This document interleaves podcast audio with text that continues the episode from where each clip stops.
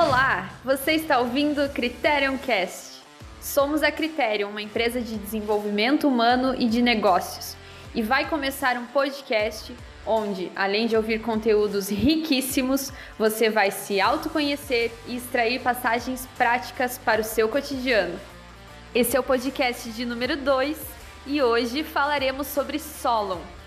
Solon foi um importante estadista, legislador e poeta grego antigo.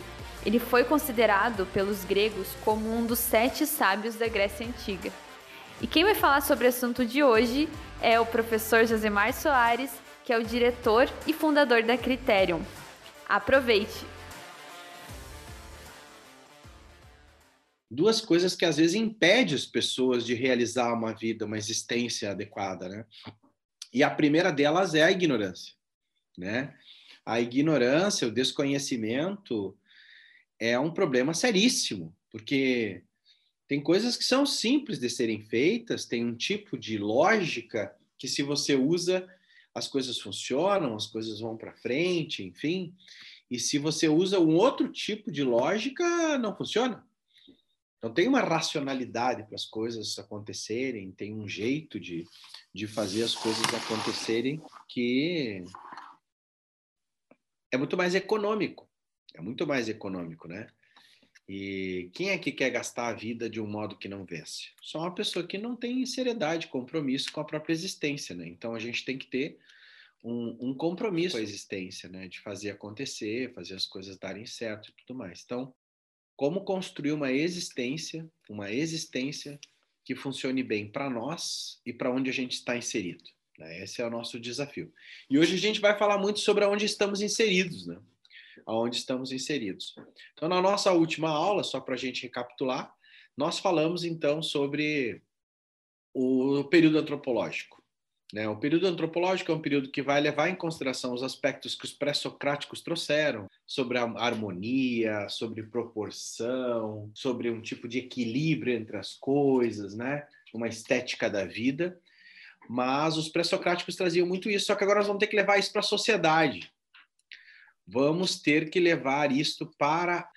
E a grande questão é essa: ter uma vida proporcional, ter uma vida que funcione, ter uma vida que dê conta das coisas já é um desafio para a gente como pessoa. Como pessoa. Fazer um dia legal, fazer um dia que funcione, fazer um dia que a gente termine o dia satisfeito. Então, esse período é o período da Grécia. Eu me entendo comigo, eu me entendo com a natureza das coisas, que é o período cosmológico. Mas agora as cidades estão crescendo, as cidades estão avançando, existe a questão da cultura, existe a questão da minha cidade, que é Atenas, que é Esparta, que é essa, que é aquela, então eu preciso dar conta dentro dessa cidade. E melhorar essa cidade, melhorar esse espaço. E hoje nós vamos falar de uma figura, né, que era Solon, que foi um homem que conseguiu fazer isso.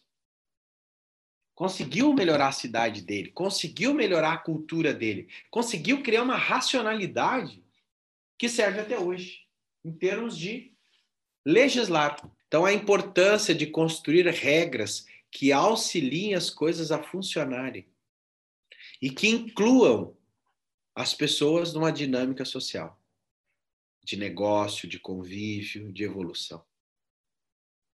De novo, regras que incluam as pessoas na comunidade. Regras de trabalho, né? Vamos trabalhar, vamos produzir. Regras de convívio. Ó, que é a tua vida, que estão os seus valores, tua hierarquia, tua cultura. Aqui estão os meus, eu preciso. Né? Todo dia eu fui fazer uma conversa difícil com uma pessoa. Era uma, era uma negociação. E eu disse: vamos começar essa negociação com três princípios. Você tem esse onde que eu também tenho. Você é inteligente, eu também sou. Você precisa se viabilizar, eu também preciso me viabilizar. Vamos fazer a nossa negociação assim. Vamos, vamos fazer assim, professor. Então, como criar princípios, condições para que as negociações, para que as regras sejam construídas para viabilizar a pessoa, o negócio, a sociedade. A pessoa, a carreira, a família, a sociedade, para viabilizar.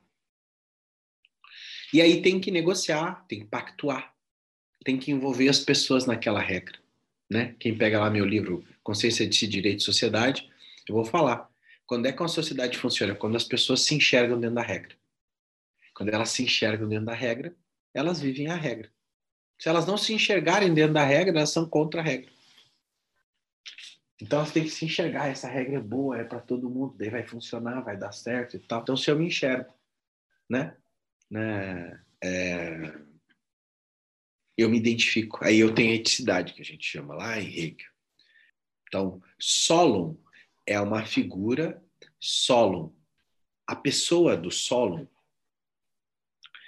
é uma figura, é um homem que num determinado momento se propõe a dar uma solução para o seu ambiente naquele momento. O momento pediu para ele uma solução.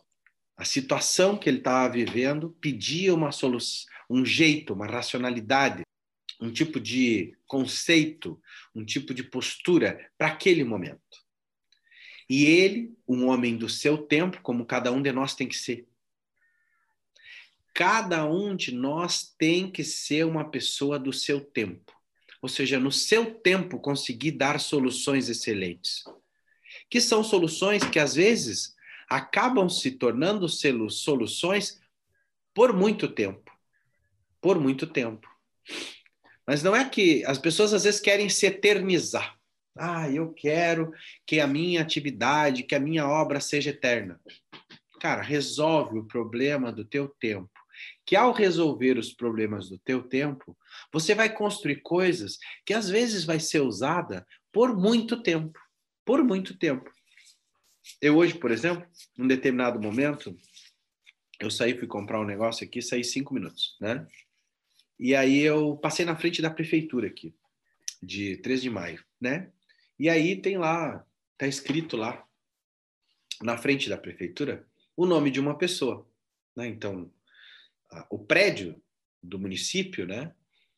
O prédio da prefeitura, enfim, o prédio ali do, do executivo tem um nome de uma pessoa, que certamente foi uma pessoa que resolveu o problema da comunidade num determinado momento. Ele foi o Solon de 3 de maio. Ele foi o Solon de 3 de maio, num determinado momento. E por conta disso, a comunidade resolveu dar o um nome a ele.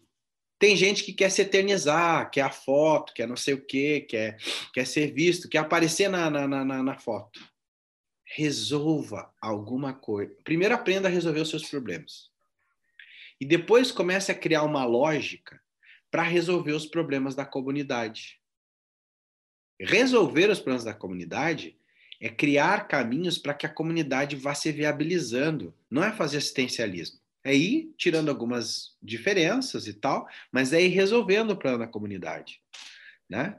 Ou seja, ele se une, ó, vamos ajudar a plantar melhor, vamos criar aqui um modo de financiar os tratores, vamos criar lá um modo de melhorar a infraestrutura das ruas, vamos criar um modo aqui de é, resolver o problema da, do, do, interior aqui, as estradas que não dá para tirar o soja de lá, o milho, o fumo, sei lá o que, que plantavam na época, né? Da soja aqui na região. Ou seja, se a pessoa resolve o problema de uma comunidade, ela pode se eternizar, como foi o caso do Solon. O que, que a gente vê hoje? Um bando de vaidoso, um bando de gente que quer aparecer na foto e não quer resolver nada. Então, essa racionalidade de resolver os problemas próprios e os problemas das pessoas que estão à nossa volta, que às vezes é 10 mil pessoas, 25 mil pessoas, como tem agora, 100 mil pessoas, 20 milhões de pessoas, como tem em São Paulo, 25 às vezes dizem que tem, né? O problema do nosso país, 250, 280 milhões de habitantes, né? Então, a humanidade. Então, como se tornar uma pessoa que cria soluções para si? Que tipo de formação, que tipo de desenvolvimento essa pessoa tem que ter para poder ser um líder social?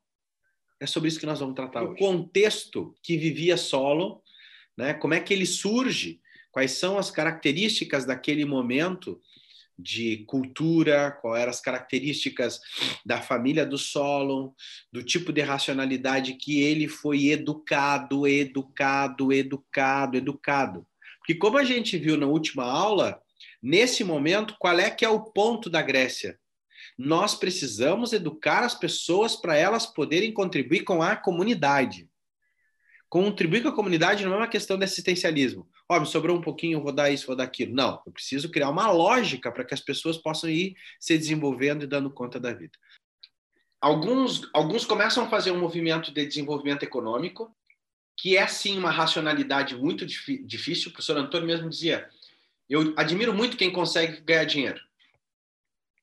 Por quê? Porque é uma racionalidade difícil de ter a racionalidade do business, a racionalidade do serviço, a racionalidade da qualidade, de conseguir fazer uma série de produtos e serviços e fazer sobrar, né? Porque não é simples fazer sobrar.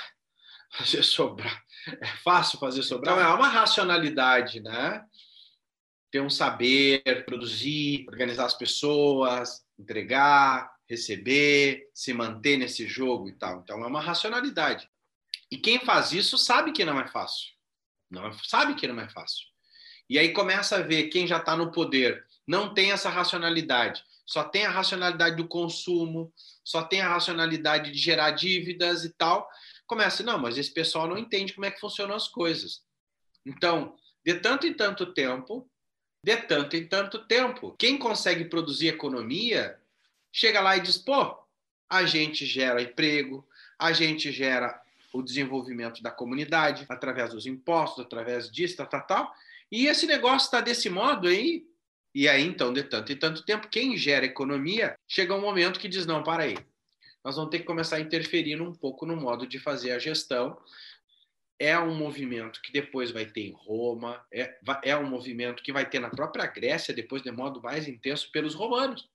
Os romanos, ah, muito legal essa sociedade de vocês aí, bastante cultura e tal, mas a gente é podre de rico. Aonde a gente vai, a gente pega de riqueza dos outros, a gente é dono do mundo.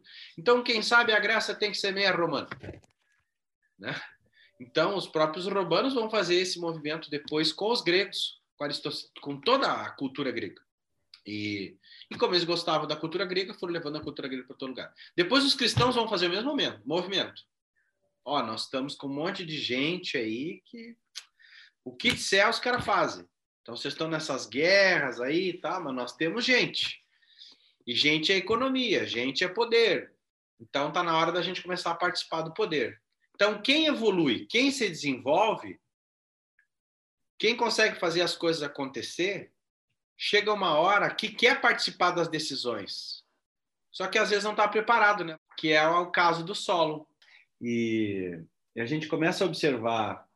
O senhor Antônio diz que o líder é a pessoa que pega vários pontos força, vários pontos força, coloca em conjunto e a partir daqueles pontos força em conjunto dá uma solução que aprimora, resolve o problema, seja de uma pessoa, seja de uma empresa, seja de uma sociedade. Então, tem uma racionalidade que une os pontos forças a favor da vida. Une os pontos forças a favor da vida. Une o ponto A, B, Z, H, tal. Pum. A vida ganha. Então, a racionalidade de unir pontos forças para dar uma solução. Essa é a racionalidade que a gente precisa ter. Não é a racionalidade de massa que divide, critica, A, B, C, D e tal, você queixa disso, daquilo, sofre isso, aquilo. Chance nenhuma de ser líder. Que líder tem que resolver, tem que dar solução, tem que propor algo, tem que construir algo. Solon podia lá fazer fofoca, pegar o pessoal da, da da nobreza, diz, pá, esses mercador aí, ah, nossa família de nobres agora ter ser conduzida por esse pessoal aí, que agora já tem até exército e tal, meu Deus do céu. E a gente que já foi rico e tal, agora tem que se submeter, a minha família tá mal aí também, é raro na vida. E agora, bem na hora que eu ia desfrutar a riqueza da minha família, minha família tá pobre. Que desgraça minha. Né? É assim que a gente vê um monte de gente fazer. Não. Minha família está com dificuldade, eu tenho inteligência, tenho criatividade, eu vou à luta. Eu vou à luta, vou aprender com isso, é uma oportunidade de eu sair aqui desse mundo só dos aristocratas, eu vou conhecer o mundo do business, eu vou conhecer o mundo dos negócios, eu vou para a luta. Eu vou para a luta, não posso depender do, do patrimônio da minha família, nem intelectual, nem. Eu preciso me mexer.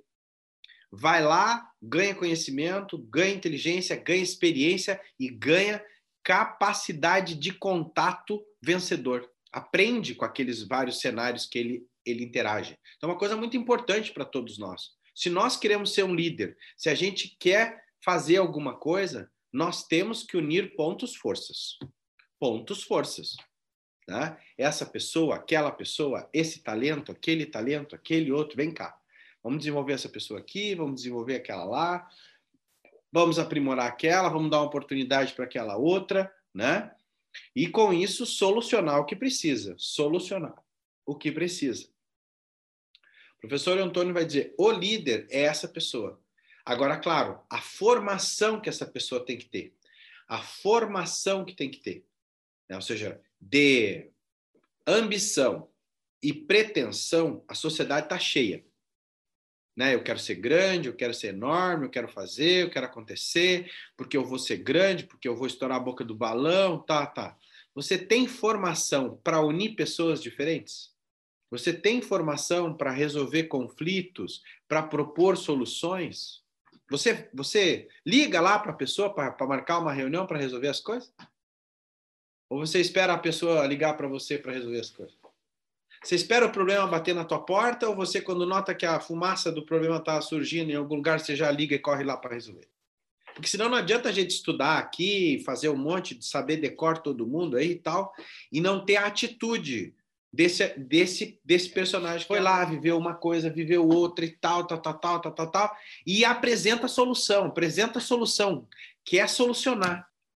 Então, que tipo de cultura nós estamos adquirindo, que tipo de cultura nós estamos. De algumas pessoas, por exemplo, que não se adaptam à cultura. Não se adaptam à cultura, não tem preparo para se adaptar, para resolver coisas fora da sua cultura. Se não for dentro da sua cultura, a pessoa não resolve. Então, ele sai da cultura da aristocracia, vai viver outras coisas, vai entender outras coisas, vai entender da amálgama social, da amálgama social nas suas diversas dimensões. Né? Agora vamos ver as famílias. Nós falávamos sobre isso hoje de manhã. Como é que tu quer que um filho tenha protagonismo na sociedade trancado dentro de casa? Traz o computador. Só com a família. Todo mundo quer que os filhos vençam.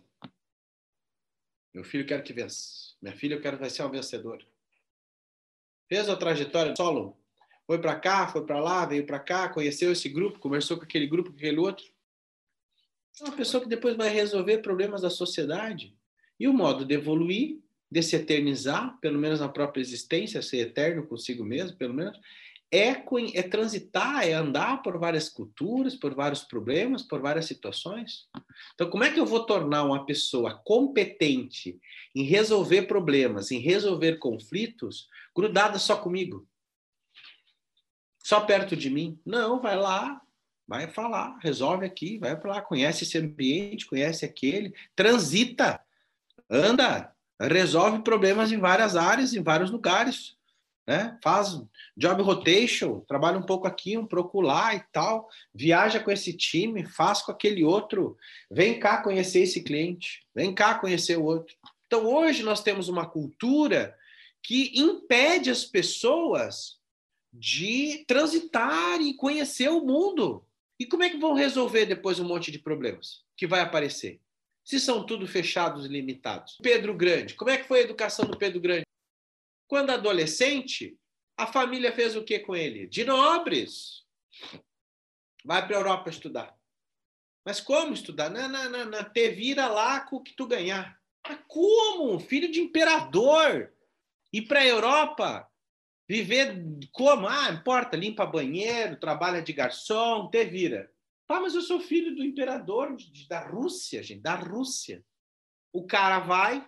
Então é muito importante, desse modo existencial, como a gente adotou como modo de estudar filosofia aqui na Critério Consultoria, que o primeiro parágrafo da República lá é Sócrates no Pireu discutia, né? O Sócrates está morrendo de inveja hoje.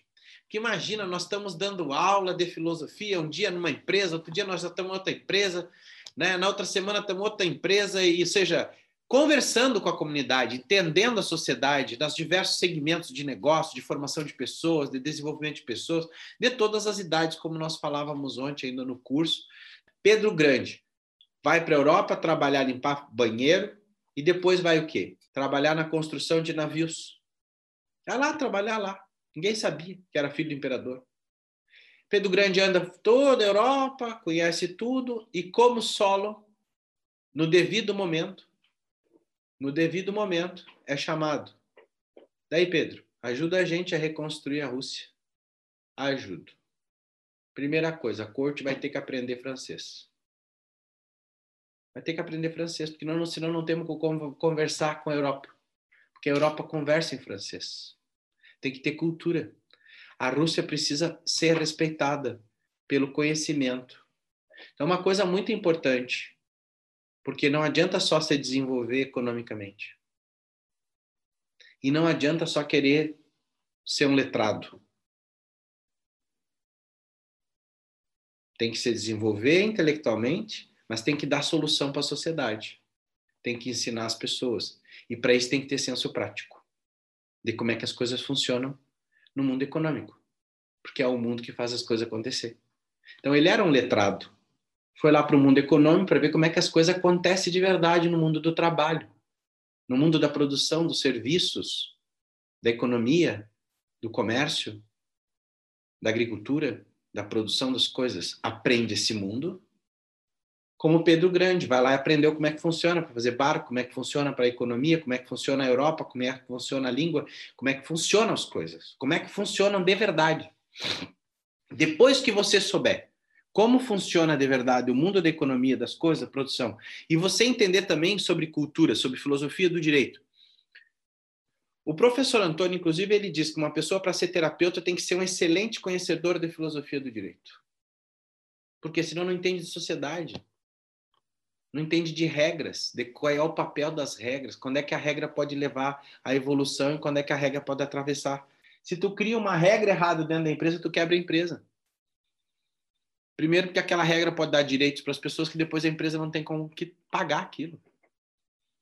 E tu pode criar regra que depois a sociedade diz que tu não podia ter criado aquela regra, paga também, um karma. Então, Pedro Grande volta para a Rússia, transforma a Rússia, cria legislação, cria cultura, cria um outro jogo. Por quê? Porque ele conhecia o mundo e tinha uma cultura elevada, uma cultura elevada. Criar legislação não é questão de vaidade e ideologia. Quero essa lei, tem que ser do meu jeito. Não.